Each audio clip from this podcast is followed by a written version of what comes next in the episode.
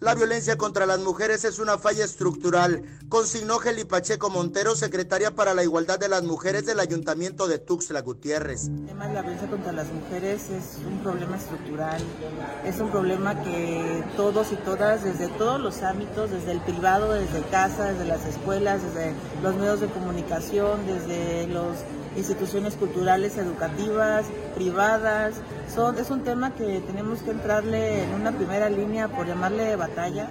La funcionaria señaló las condiciones de seguridad que una ciudad debe tener para las mujeres.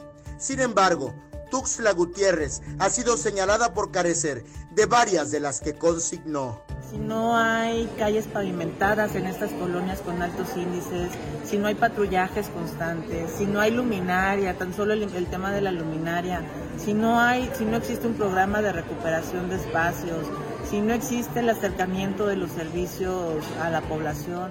En la capital de Chiapas, al menos 25 colonias son consideradas focos rojos por la violencia contra las mujeres. Con más focos rojos son eh, Las Granjas, Patria Nueva, Real del Bosque, Plan de Ayala, eh, Terán, San José Terán, la zona centro, Bienestar Social, Capulines, Jardines del Pedregal, este, por mencionarte algunas, tenemos identificada 25. Con imágenes de Christopher Canter, Eric Ordóñez, Alerta Chiapas.